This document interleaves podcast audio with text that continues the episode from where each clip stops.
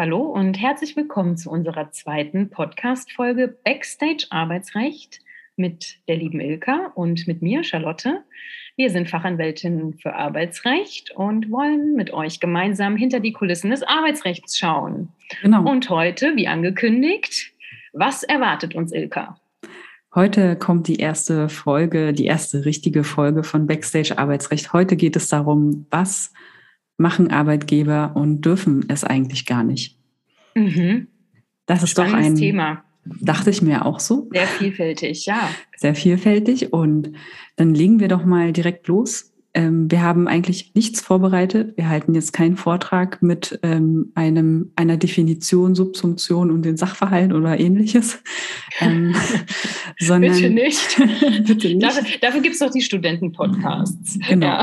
Ah, und dieser Podcast soll ja, ähm, ja, soll praxisnah sein. Praxisnah ja. sein und ja. genau.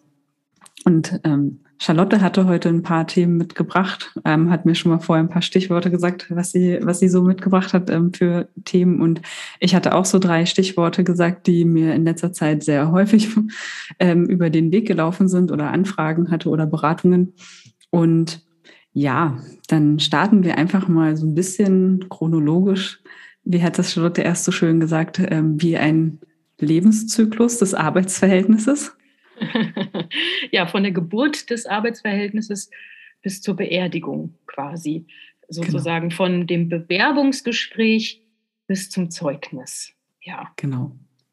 Genau, ja. das Bewerbungsgespräch. Das ist immer sehr spannend. Das ist auch sehr praxisrelevant, weil jeden Tag finden überall Bewerbungsgespräche statt. Und schon da machen manche Arbeitgeber Dinge, die sie eigentlich nicht dürfen. Sprich, der Arbeitgeber fragt Dinge, die er eigentlich gar nicht fragen darf. Was darf denn der Arbeitgeber eigentlich gar nicht fragen in so einem Bewerbungsgespräch? Woran, woran denkst du als allererstes? Ja, so eine Sachen wie, ähm, sind Sie schwanger? Ja. Oder das andere ist, ähm, haben Sie eine Behinderung? Danach darf mhm. man auch nicht fragen. Aber da kommt es ja drauf an, ne, bei der Behinderung. Ja, ja. Wobei, also das, ähm, was Charlotte meint, ist, man darf nach der Behinderung fragen, wenn sie tatsächlich relevant für die Ausübung des Berufs mhm. ist. Mhm. Ähm, klassisches Beispiel, Gabelstaplerfahrer braucht halt körperlich ähm, gewisse Fähigkeiten, die er mit einer be gewissen Behinderung nicht machen kann. Aber ja, aber hattest du schon mal so einen Fall eigentlich mit einer Behinderung? In das in einem Bewerbungsgespräch danach gefragt wurde, obwohl der Arbeitgeber das nicht durfte, das hatte ich nicht. Mhm. Aber der Arbeitgeber wird es im Zweifel auch dann so drehen, dass das relevant war für den, für die, mhm. ja, für den Arbeitsplatz, für den leidensgerechten Arbeitsplatz quasi, dass das ja. dann so gestaltet werden kann, dass der Arbeitnehmer, die Arbeitnehmerin sich wohlfühlt. Der Arbeitgeber wird sich dann wohl rausreden können, in, in vielen Fällen, nicht in allen Fällen. Aber ja. Genau, aber interessant ist ja, Arbeitgeber wissen ja meist auch, dass sie diese Frage nicht stellen dürfen. Und dennoch tun sie das. Dennoch tun sie das. Und man fragt sich dann natürlich, warum tun sie das, obwohl sie es nicht dürfen. Aber das ist ja, also bei, gerade bei der Frage nach der Familienplanung liegt es ja auf der Hand.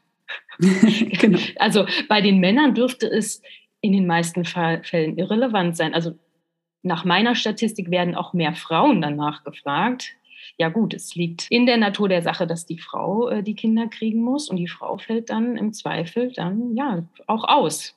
Und deshalb hat der Arbeitgeber ein Interesse daran zu wissen, ist hier die Familienplanung womöglich schon abgeschlossen oder kommt da noch was auf mich zu?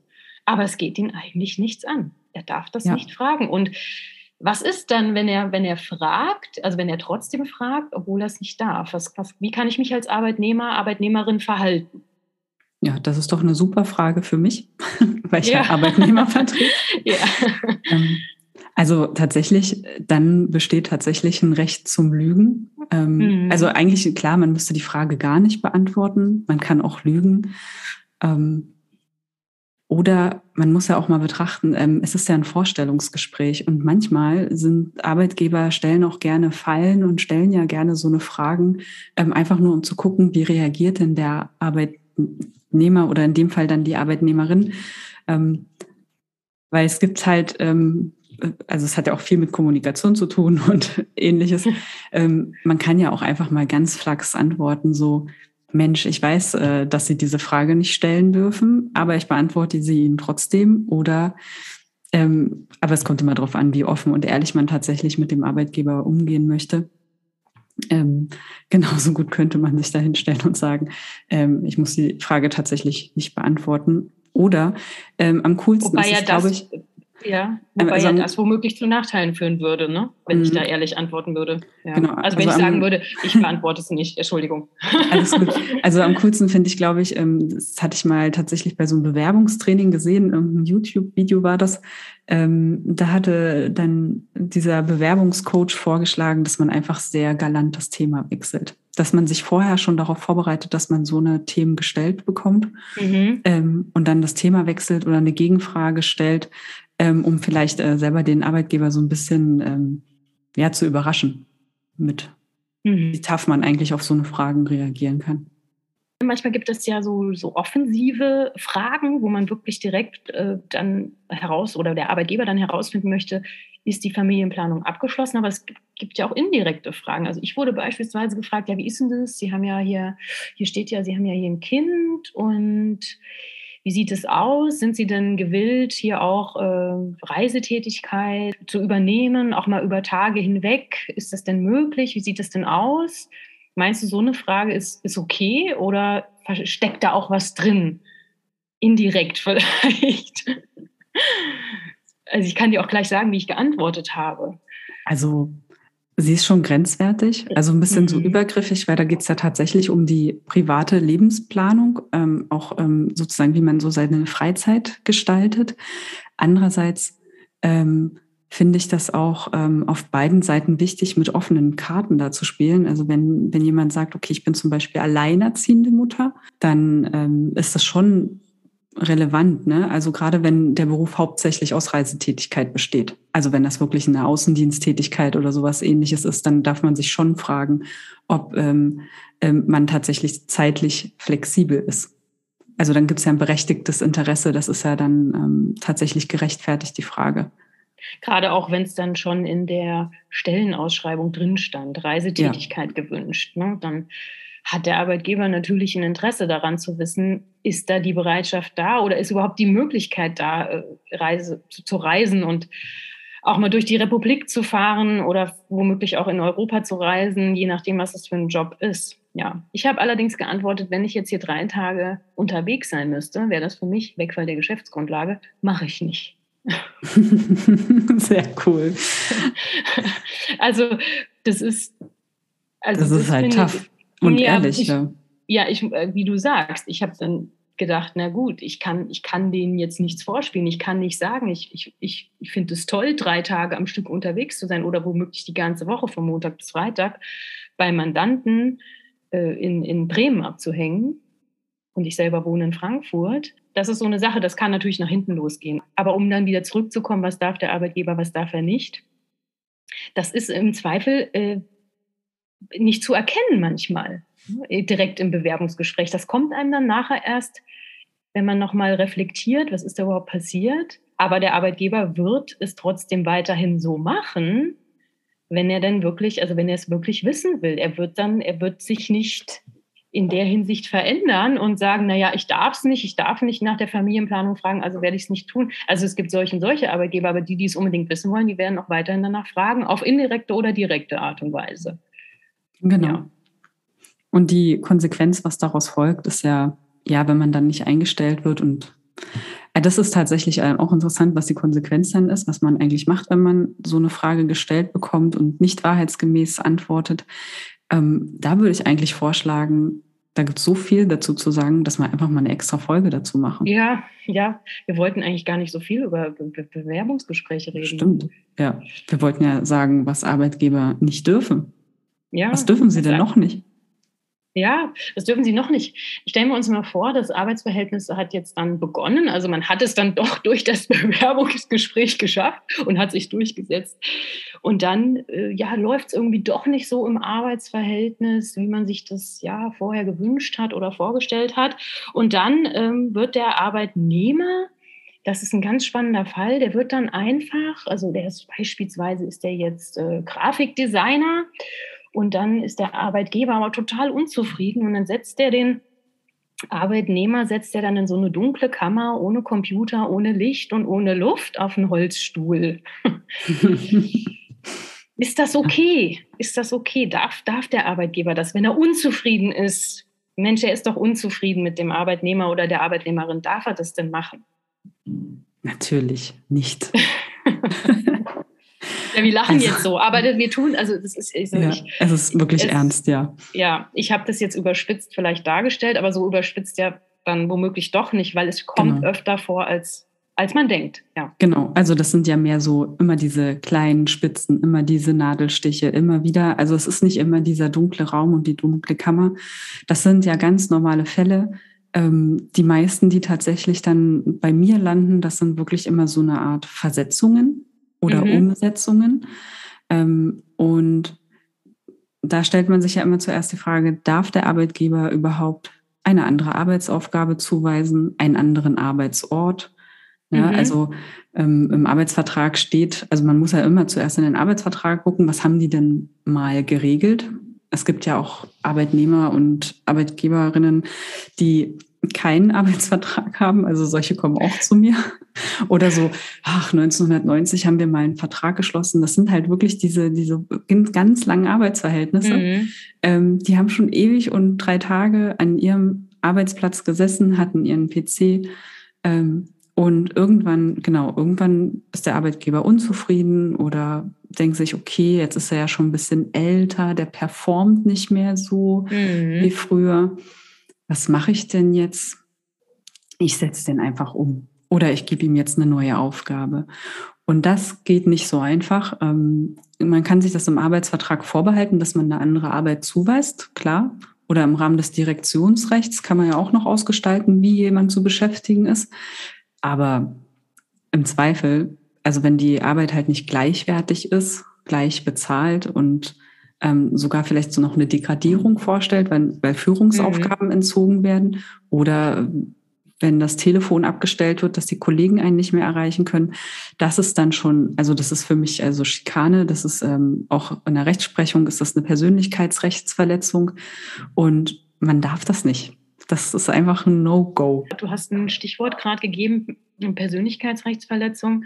Was kann denn dann der Arbeitnehmer machen? Was hat er denn da für Möglichkeiten, gegen den Arbeitgeber vorzugehen? Der hat ja tatsächlich einen also durchsetzbaren Beschäftigungsanspruch, der sich ja direkt halt aus dem Arbeitsvertrag ergibt. Und der, der kann auch eingeklagt werden, vertragsgemäße Beschäftigung. Mhm. Ähm, in der Praxis aber dann tatsächlich schwierig, weil solche Fälle, ja, wie macht man das? Ja, also ähm, ja, wie definiert man die vertragsgemäße Beschäftigung? Wie definiert ja, man die? Und ähm, man denkt sich dann so, ja, wie setze ich das dann am Ende durch? Also man kann es dann tatsächlich durchsetzen. Also man, man kann den Beschäftigungsanspruch einklagen und wenn man, wenn das Gericht feststellt, okay, der wird jetzt nicht erfüllt, dann, dann kann man in der Zwangsvollstreckung dann Zwangsgeld beantragen. Für jeden Tag, wo der Arbeitgeber dem nicht nachkommt, muss er ein Zwangsgeld in Höhe von Summe X zahlen. Ähm, nicht an den, den Arbeitnehmer oder an die Arbeitnehmerin selbst, sondern halt dann tatsächlich ans Gericht sozusagen als Strafzahlung. Und ähm, ja, also ein gutes Beispiel war, ich hatte tatsächlich mal einen Fall in Berlin mit, mit einer Behörde, da wurde der Mitarbeiter wirklich über anderthalb Jahre nicht beschäftigt. Also mhm. er ist morgens zur Arbeit erschienen, hat an seinem Arbeitsplatz gesessen und Däumchen gedreht. Ähm, und nichts getan. Also ähm, ein ganz schwerer Fall und Verschwendung von Ressourcen meiner Ansicht nach. Aber das war, ja, geht halt nicht. Kann man dann halt durchsetzen mit so einer Klage, ist nicht befriedigend. Ähm, man kann natürlich dann aber ein bisschen mehr Druck aufbauen, indem man dann einfach noch eine Entschädigungszahlung geltend macht. Mhm. Also ja. die, nicht, die Nichterfüllung dieses Beschäftigungsanspruchs ja. löst ja sozusagen einen Schadenersatzanspruch ja. aus. Also diese Entschädigung ist ja so eine immaterielle Entschädigung. Wie schlimm ist das jetzt, was der Arbeitgeber Aufgrund gemacht hat? der Persönlichkeitsverletzung, weil ich genau. jetzt in einem dunklen Loch sitzen muss, ohne Luft und ohne Licht. Ja, ist aber, aber, auch richtig so. Das ist genau. richtig so. Und die aber Frage ist, wie, warum machen das Arbeitgeber? Das kannst du, glaube ich, sehr gut beantworten. Warum die das so machen? Ich meine, das, die Fälle, die wir jetzt gerade gezeichnet haben, das sind ja schon Extremfälle und da ist es relativ klar, dass das eine Persönlichkeitsrechtsverletzung ist, dass ich niemanden in so ein dunkles Loch ohne Telefon und ohne Computer stecken darf. Ähm, aber manchmal auch da, wie vorhin schon gesagt, wird man es auf den ersten Blick gar nicht erkennen. Es wird subtiler gemacht. Dann wird erst, äh, dann werden erst Aufgaben entzogen.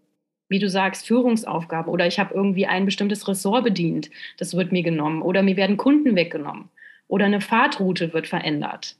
Ich muss jetzt viel weiter fahren als sonst und sowas. Ähm, und dann wird das sukzessive, wird das dann äh, eingeleitet und ähm, dann ist das häufig, am Anfang ist das erstmal nur so, oh, okay, na, finde ich jetzt nicht so gut. Also auf, aus Arbeitnehmerperspektive, dann muss ich jetzt die und die Route fahren, möchte ich eigentlich gar nicht, da verliere ich ja die und die Kunden. Da merkt man das erst so gar nicht. Aber über, über einen gewissen Zeitraum hinweg summiert sich das dann und irgendwann sitzt er dann da, wie gesagt, in, seinem, in seiner dunklen Kammer.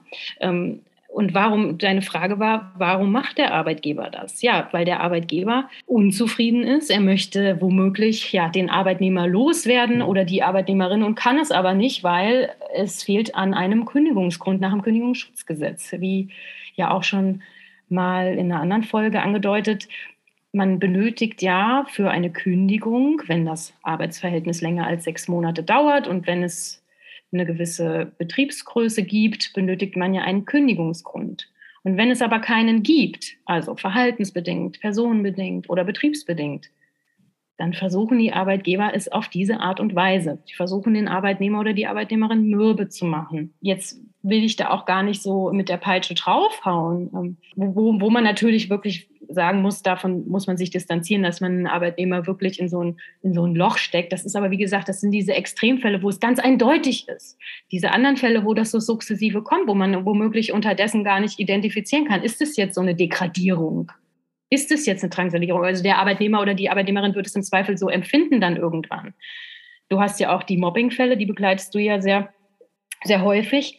Ähm, da spielt das ja sicherlich auch eine Rolle ja, aber lange Rede, kurzer Sinn. Also was, was sind die Beweggründe beim Arbeitgeber, der Arbeitgeberin? Und das, ja, das ist einfach dieser unbedingte Beendigungswille wahrscheinlich. Dieser, ich will den jetzt nicht mehr haben. Und ja es bleibt mir nichts anderes übrig, weil ich, ne, man kann ja, man kann ja, also irgendwie verhaltensbedingt kann man immer was generieren, über zu spät kommen oder so weiter. Ähm, personenbedingt ist schwierig, ist schwierig, da wird man nichts basteln können. So, mhm. dann gibt's noch den, haben wir ja schon öfter drüber geredet, den Klassiker, wenn mir nichts mehr bleibt, bleibt mir der Wegfall der Hierarchieebene. Aber das gibt ab einer gewissen, ich habe einer gewissen Verantwortung und ab einer gewissen Hierarchiehöhe ist es umso schwieriger, ähm, ja, jemanden über so eine Maßnahme loszuwerden. Deswegen bleibt dann am Ende nur dieses, dieses Mittel des ja, Mürbemachens, des Drangsalierens und ja, und das ist ja irgendwie auch eine Verzweiflungstat. Genau, Verzweiflungstat, weil der Arbeitnehmer oder die Arbeitnehmerin wahrscheinlich nicht bereit ist, einen Aufhebungsvertrag zu unterzeichnen. Mhm. Oder wo der Arbeitgeber nicht bereit ist, äh, zum Beispiel eine Abfindung zu zahlen, also als Entlassungsentschädigung und dann greift er zu diesem letzten Mittel, mhm. ähm, indem er den einfach raus ekelt. Jetzt nochmal die Frage an dich. Der, der oder die Arbeitnehmerin, die merkt das ja, ähm, dass sie nicht mehr erwünscht ist. Aber warum hängt man, also warum hängt man dann so sehr am Arbeitsverhältnis? Also ich kann das schon verstehen. Natürlich hat man eine Familie zu ernähren, eine Wohnung zu bezahlen. Gerade in den Großstädten ist es, ist es kaum noch möglich, eine, eine, adäquate Größe von einer Wohnung äh, bezahlen zu können. Ähm, ja, hm. warum bleibt ein Arbeitnehmer oder eine Arbeitnehmerin in einem Arbeitsverhältnis, wo man gar nicht mehr erwünscht ist? Das ist ganz schwierig. Also mhm. ähm, gibt unterschiedliche Beweggründe. In, in meiner anwaltlichen Praxis ist es tatsächlich so, dass am Anfang des Prozesses, also wenn das so langsam losgeht mit diesen kleinen Sticheleien, dass der Arbeitnehmer oder die Arbeitnehmerin dann noch so der Meinung ist, ähm, ich habe für dieses Unternehmen geblutet, Zeit mhm. aufgewandt, ähm, ich bin vielleicht umgezogen extra mhm. für diesen Job. Ich mache den schon von immer. Also ich habe da schon meine Ausbildung zum Beispiel in dem Betrieb gemacht. Ähm, das gönne ich jetzt nicht dem Arbeitgeber, mich hier so gehen zu lassen. Ähm, ich möchte hier mein, mein Berufslebensende sozusagen verbringen oder so. Oder ähm, jetzt zu Corona-Zeiten war es halt ganz oft so, dass es einfach hieß, okay, ich, ich kann mich gar nicht für einen anderen Job bewerben, weil niemand stellt aktuell Personal ein. Also dann ähm, manchmal geht es dann aber auch tatsächlich um, um Zahlen. Also tatsächlich ähm, zahlt der Arbeitgeber vielleicht keine adäquate Abfindung für diese diese Arbeitskraft, die man da reingesteckt hat. Für viele ist es auch Lebenskraft. Also der Job ist der einzige Inhalt meist. Also man verbringt halt die meiste Zeit seines Lebens in der Arbeit. Ähm, weil das bisschen Freizeit, was einem noch so nach dem Arbeitstag bleibt, den Rest schläft man. Also und ähm, dieses Gefühl wollen viele Arbeitnehmerinnen nicht loslassen. Ähm, aber tatsächlich aus der Erfahrung heraus ist es ja so, gerade wenn wenn man dann so schikaniert wird und je mehr der Arbeitgeber zeigt, dass er das Arbeitsverhältnis beenden möchte, das weckt dann irgendwann schon auch den Wunsch des Arbeitnehmers, das Arbeitsverhältnis jetzt zu, enden, äh, zu beenden. Und dann hat der Arbeitgeber sein Ziel erreicht. Das ist ja dann auch häufig so, dass die Arbeitgeber oder Arbeitgeberin sich ähm, ja, Verbündete suchen, in Anführungszeichen, also dass dann auch auf den verschiedenen Ebenen ähm, ja schon mitgeteilt wird, dass man den oder diejenige loswerden möchte, sodass sich dann auch, auch über einen gewissen Zeitraum hinweg die Kolleginnen und Kollegen von dem betroffenen Arbeitnehmer distanzieren. Und ja. wenn man dann eben keinen Rückhalt mehr im Kollegium hat, äh, dann, dann wird es sehr schwer, an so einem Arbeitsverhältnis weiter festzuhalten.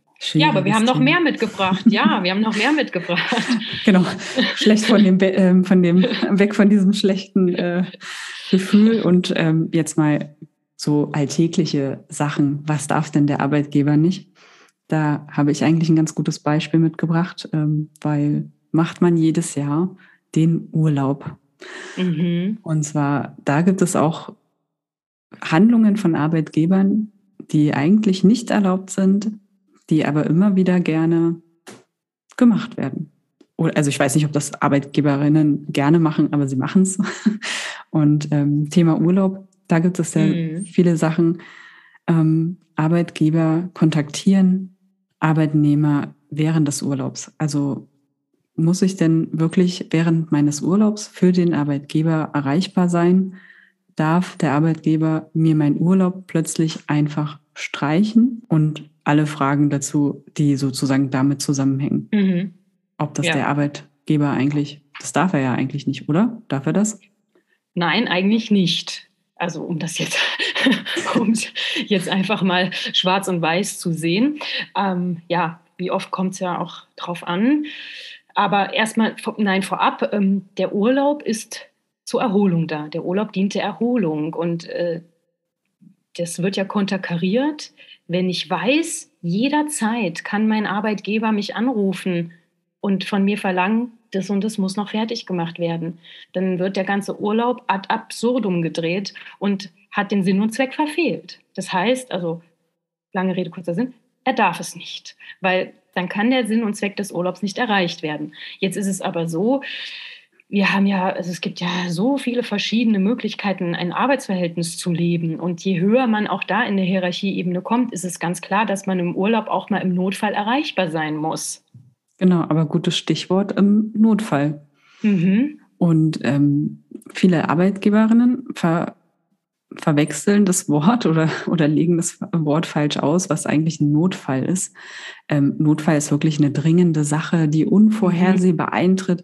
Mensch, also da passiert jetzt irgendwas, also Systemausfall und ähm, nur der oder die Arbeitnehmerin hat jetzt die Information, ähm, die jetzt eigentlich irgendwo gespeichert sein sollte mhm. oder ähnliches. Ähm, das sind so Notfälle, dass man dann doch mal ähm, kontaktiert. Da würde ich, als wenn ich Arbeitnehmer wäre, oder früher war ich ja auch mal zu Studentenzeiten noch, hätte ich da ein Verständnis für, könnte ich ähm, aufbringen, aber nicht einfach so wie, wo ist denn jetzt das Dokument XY abgelegt? Ähm, mit 15 Minuten mehr Arbeitsinvestitionen würde das dann der Arbeitgeber oder der Kollege, der die Urlaubsvertretung macht, selber finden.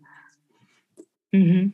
So ein ganz banales Beispiel. Aber es ist ja, wird ja in der Praxis wirklich so gelebt, dass das Arbeitgeber für selbstverständlich halten, dass die ArbeitnehmerInnen erreichbar sind. Ja. Zu jeder Zeit. Ja. Oder ich weiß nicht, also ich selbst hatte jetzt noch keinen Fall von einem Urlaubsabbruch in der Praxis. Also klar, ich kenne es vom Hören und aus dem Fachanwaltslehrgang. Mhm. Ich habe eher so die Fälle, der Urlaub wird nicht gewährt. Das ist aber ein anderes Thema. Ich weiß nicht, ich glaube, du hattest vielleicht auch noch gar nicht so einen Fall, dass ähm, der Urlaub abgebrochen wurde.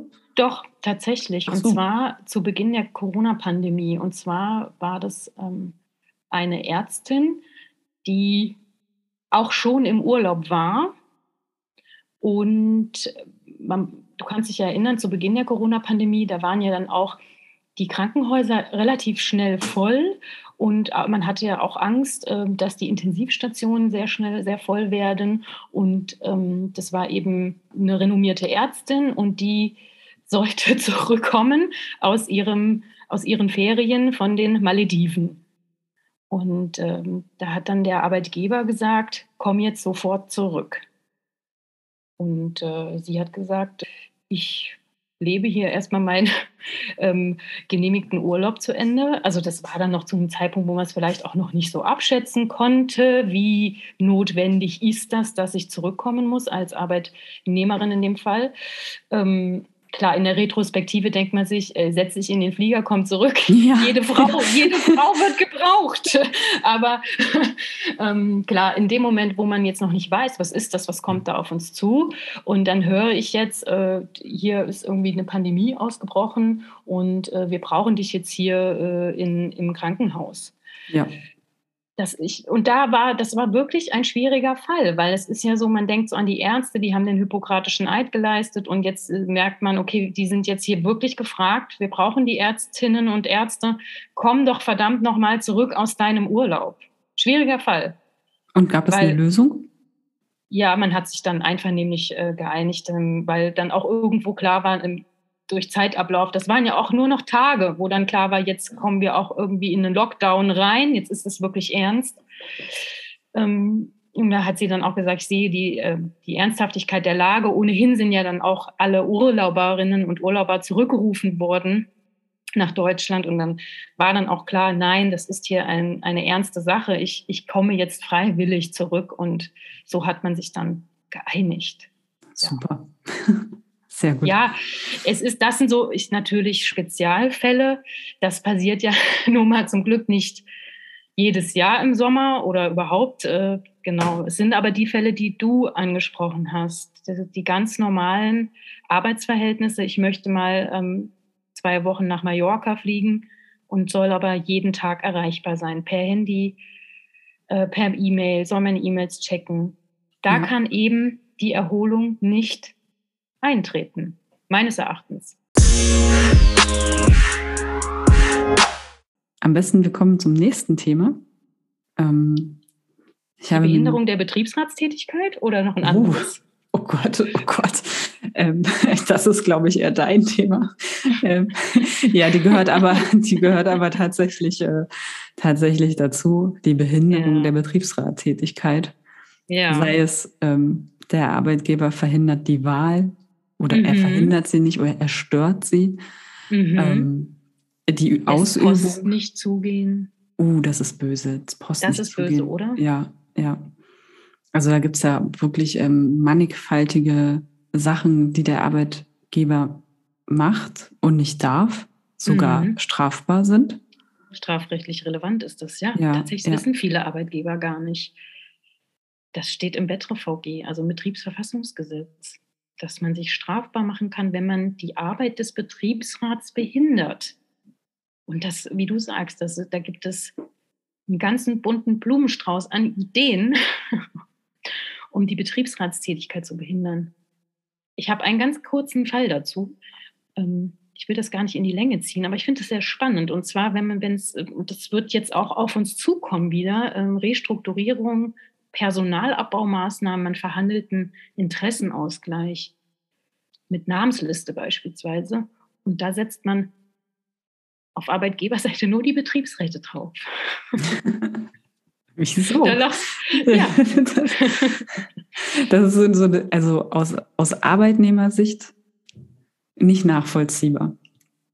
Also, also wenn ich jetzt mich in mhm. die Lage des Arbeitnehmers versetze, ich würde es nicht nachvollziehen können, weil ich würde denken, wenn Mensch, ich bin noch Betriebsratsmitglied, ich gehöre nicht auf diese Liste. ich bin ja besonders geschützt, weil ähm, ich vertrete ja die Interessen ja. der Arbeitnehmer. Warum ja. lande ich jetzt auf dieser Liste für einen Interessenausgleich? Mhm. Ja, ähm, das, das ist eine gute Frage, weil eigentlich, wie du sagst, hat der Betriebsrat Kündigungsschutz, Sonderkündigungsschutz. Und gut, mit der Namensliste kann ich natürlich alles machen, was ich möchte, weil der Betriebsrat ist ja selber beteiligt an der Verhandlung des Interessenausgleichs und womöglich des Sozialplans. Und dann setzt dann der Arbeitgeber alle Betriebsräte drauf. Natürlich wird der Betriebsrat das nicht unterschreiben. Der wird das nicht mitmachen. Aber es stellt sich die Frage, ob das eine Behinderung der Betriebsratstätigkeit ist. Wahrscheinlich schon, weil ich möchte ja, ja, ja, ich, was möchte ich erreichen? Ich möchte zukünftig ohne einen Betriebsrat leben. Das kommt ja da raus. Das ist sehr, sehr spannend und das könnte meines Erachtens auch strafrechtlich relevant sein, weil das ja wirklich ein massiver Eingriff ist. Ich will alle Betriebsräte loswerden aus Arbeitgeberperspektive. Ja, ähm, hast du sowas schon mal erlebt? Nein. Also ähm, nein. Also aus, ich habe ja früher auch Arbeitgeber vertreten, also aus Arbeitgebersicht ähm, das ist dann der Vorteil der Selbstständigkeit. Mhm. Solche Arbeitgeber würde ich einfach nicht vertreten wollen. Mhm. Also dann, dann würde es nicht stimmen. Also erstens mal, ähm, wenn der, also ich könnte als Anwalt dürfte ich ja, als Anwältin dürfte ich ja gar nicht in die Richtung beraten überhaupt, wie man mhm. den Betriebsrat ja. stört, weil mache ich ja. mich ja mit, mit strafbar. Ja. Also ähm, ich mache vieles für Mandanten und setze mich für die ein, aber meine Zulassung und so opfere ich nicht dafür oder auch meine eigene Identität. Also es, so eine Sachen gehen mir einfach gegen den Strich. Komme ich, mhm. kann ich nicht nachvollziehen. Ähm, so unliebsam Betriebsräte manchmal sein können, je nachdem, wie engagiert die sind, ähm, kann ich es verstehen, aber ähm, ja, nachvollziehen schon, aber trotzdem, es gibt halt so eine Ordnung, die durch Gesetze vorgegeben ist, auch durch die Geschichte sich ja so entwickelt hat. Mhm. Und ähm, früher gab es mal eine Zeit, wo es Arbeitnehmerinnen richtig schlecht ging und äh, keine Rechte mhm. hatten. Ähm, das wird immer besser. Ich würde sagen, wir sind jetzt immer noch nicht auf einem Niveau, wo, wo es super läuft für Arbeitnehmerinnen. Man, klar, man sagt immer, oh, früher war das so viel schlimmer, stellt euch nicht so an. Aber nein, heute gibt es auch noch Probleme, nur anderer Art oder man empfindet die anders. Und also hätte ich auf Arbeitgebersicht nie gemacht und ähm, Arbeitnehmerinnen oder Betriebsräte in der Beratung sind mir tatsächlich da nicht untergekommen, also nicht mit solchen Fällen. Hm. Ich habe natürlich in so eine Richtung auch nie beraten oder ja, vielmehr ist man, wie du schon angedeutet hast, in der Pflicht, dann den Arbeitgeber auch darüber aufzuklären, dass das, was er tut, strafrechtlich relevant ist und Konsequenzen haben wird. Aber du hattest noch, äh, noch ein Thema dabei heute. Ja, ich würde sagen gleich zwei, weil die so ein mhm. bisschen nah aneinander liegen. Vielleicht mhm. auch nicht. Mhm. Ja, also zunächst einmal das Thema Überstunden, die der Arbeitgeber anordnet und nicht darf, Fragezeichen. Mhm. Ähm, weil was viele Arbeitnehmerinnen auch nicht wissen, der Arbeitgeber darf nicht per se Überstunden anordnen. Darf er nicht. Also woraus sollte sich das ergeben? Also im Arbeitsvertrag hat man ja eine Arbeitszeit geregelt, meinetwegen 35 Stunden in der Woche. Woraus sollte sich das jetzt ergeben, dass man mehr arbeiten soll, wenn man doch nur 35 vereinbart hat? Und ähm, da wenn ist es, es ja im Arbeitsvertrag drin stünde, gegebenenfalls. Genau, dann muss es tatsächlich im Arbeitsvertrag geregelt sein oder im Tarifvertrag. Mhm ähm, weil ohne Vertragsgrundlage kann der Arbeitgeber keine Überstunden anordnen. Es gibt kein Gesetz, das dem das erlaubt. Ähm, anders ist es natürlich bei Notfällen. Ja, mhm. also wenn man jetzt ein Beispiel mit der Ärztin in ähm, Pandemiezeiten nimmt oder ähm, auch mit dem ganz normalen Pflegepersonal, dann wird man davon ausgehen können, okay, der Arbeitgeber darf in Notfällen, also das würde das vom Direktionsrecht sozusagen gedeckt werden, Überstunden anordnen. Ausnahmsweise. Aber es ist nicht äh, eine per se Verpflichtung, dass der Arbeitnehmer dann Überstunden machen muss. Und ähm, das führt tatsächlich immer wieder zu Streitigkeiten. Kann der Arbeitnehmer dann sagen, hier, ich muss gar keine Überstunden machen, lieber Arbeitgeber. Oder was hat der Arbeitnehmer dann für Möglichkeiten? Genau, da kann er das einfach verweigern? Kann er einfach sagen, ich, ich verweigere jetzt hier noch bis heute Abend um 10 zu sitzen? Jein, weil das, das ist, ähm, da fängt das Problem an, weil viele Arbeitnehmerinnen wissen gar nicht, was in deren Arbeitsvertrag steht. Mhm. Oder es ist halt nicht äh, oder so komisch oder versteckt geregelt. Ähm, Im Zweifel wird ein Arbeitnehmer immer die Überstunden machen. Also jeder also die meisten Arbeitnehmerinnen, die ich kenne, die beugen sich und machen die Überstunde, weil sie halt fürchten, ähm, dass sie dann abgemahnt oder gekündigt werden oder ähnliches. Aber wenn tatsächlich keine Vertragsgrundlage da wäre, kann der, also kann der oder die Arbeitnehmerin sagen, nein, ich mache die Überstunde nicht. Ähm, weil ist er ja dazu berechtigt. Man kann halt nicht zu einer Arbeit gezwungen werden, zu der man nicht verpflichtet ist und dann darf man die natürlich auch ablehnen. Also so einfach ist es für Arbeitgeberinnen dann nicht, ähm, über die ganze Arbeitszeit äh, zu verfügen, über die vertraglich vereinbarte Arbeitszeit hinaus. Ne? Und ja. zum Glück sind ja ArbeitnehmerInnen auch geschützt durch das Arbeitszeitgesetz. Also wenn sowieso schon die wöchentliche Arbeitshöchstzeit von 48 Stunden tatsächlich. Also da sind ja immer mhm. viele erschrocken, dass ja. man 48 Stunden in der Woche arbeiten könnte. Ja, das Gesetz ähm, geht von einer Sechs-Tage-Woche aus. Ja, und dann, wenn man, also über die hinaus darf man sowieso nicht arbeiten. Also es gibt Ausnahmefällen ja. in gewissen Berufszweigen und so.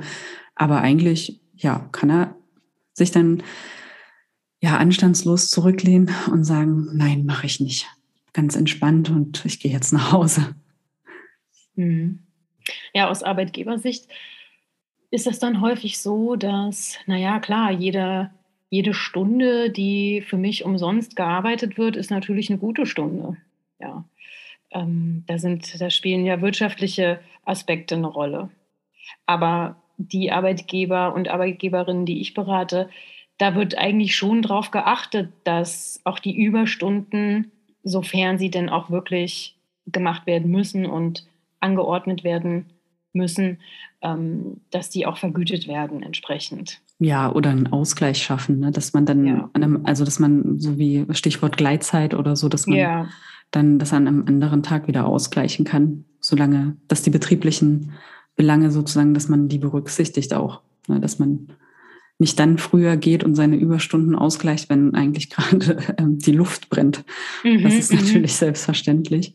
Das passt eigentlich auch ganz gut zum nächsten Thema, was Arbeitgeber nicht dürfen und trotzdem machen die Einhaltung der Pausenzeiten.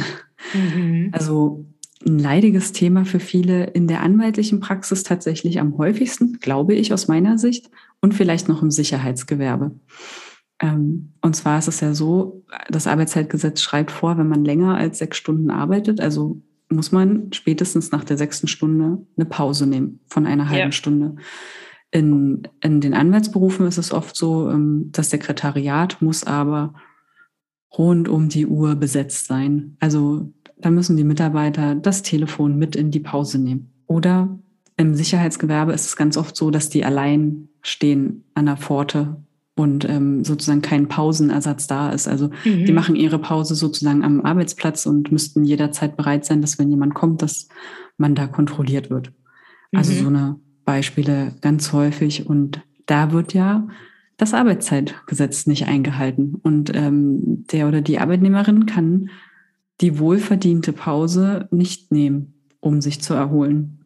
Ja, und was hat die Arbeitnehmerin oder der Arbeitnehmer dann für eine Möglichkeit? Was kann er oder sie machen?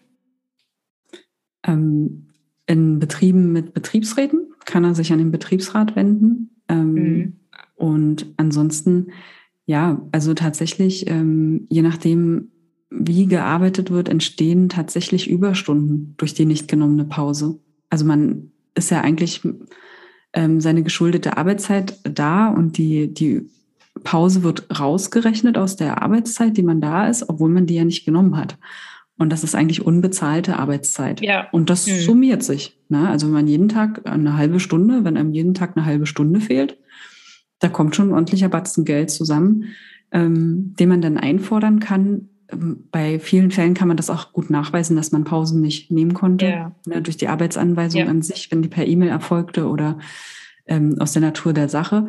Und vor allen Dingen ähm, ein Verstoß gegen das Arbeitszeitgesetz, das ist ja eine Schutzvorschrift. Also wenn das ähm, überwacht wird oder entsprechend gemeldet wird, dann müsste der Arbeitgeber auch Bußgelder zahlen. Also das soll ja nicht ungestraft bleiben, wenn man sich nicht an das Arbeitszeitgesetz hält.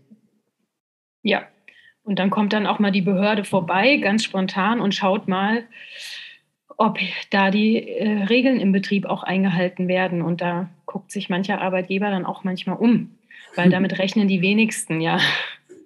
und ich meine jetzt nicht nur den Zoll. ja. Genau. Ich wir hätten wir haben eigentlich noch mehr Themen, aber ja. wir sind, glaube ich, am Ende für heute. Ja. Oder Ilka, was meinst du? Ja, ich würde sagen, wir haben es geschafft. unsere, unsere, allererste ja. Folge. Ähm, ich hoffe, ihr habt was Neues gehört, was mitgenommen. Also ich denke mal, man hört ja immer wieder, was der Arbeitgeber nicht darf und trotzdem tut, mhm. aber wir versuchen ja eben backstage hinter die Kulissen zu blicken und euch das mal ein bisschen näher zu bringen, was denn da eigentlich passiert und was man denn dann eigentlich macht. Und hoffen, dass es auch mit den nächsten Folgen so schön wird mit Charlotte. Ja, ja ich freue mich sehr drauf, liebe Ilka. Es war eine spannende Sendung. Ich nenne es ja immer Sendung. Ja. ich finde vielleicht noch ein bisschen altmodisch, ja. Nee, aber ich freue mich auf den nächsten Podcast, auf die nächste Folge mit dir. Und es wird unter anderem auch um Aufhebungsverträge gehen, ja. aber auch ganz klassisch um die Kündigung. Ja, die Bewerbung. die Bewerbung, genau. Die wir ja heute Seit, schon so angeteasert haben, weil es da so viel zu sagen gibt. Ja. Und ja, seid gespannt, was hier noch so kommt. Und äh, ja, wir würden uns freuen, wenn ihr mal ja, uns ein Feedback gebt, welche Themen euch interessieren und wie ihr das so empfindet hier und ob ihr was mitnehmt. Und dann sagen wir jetzt einfach bis zum nächsten Mal. Tschüss und bis zum nächsten Mal. Tschüss.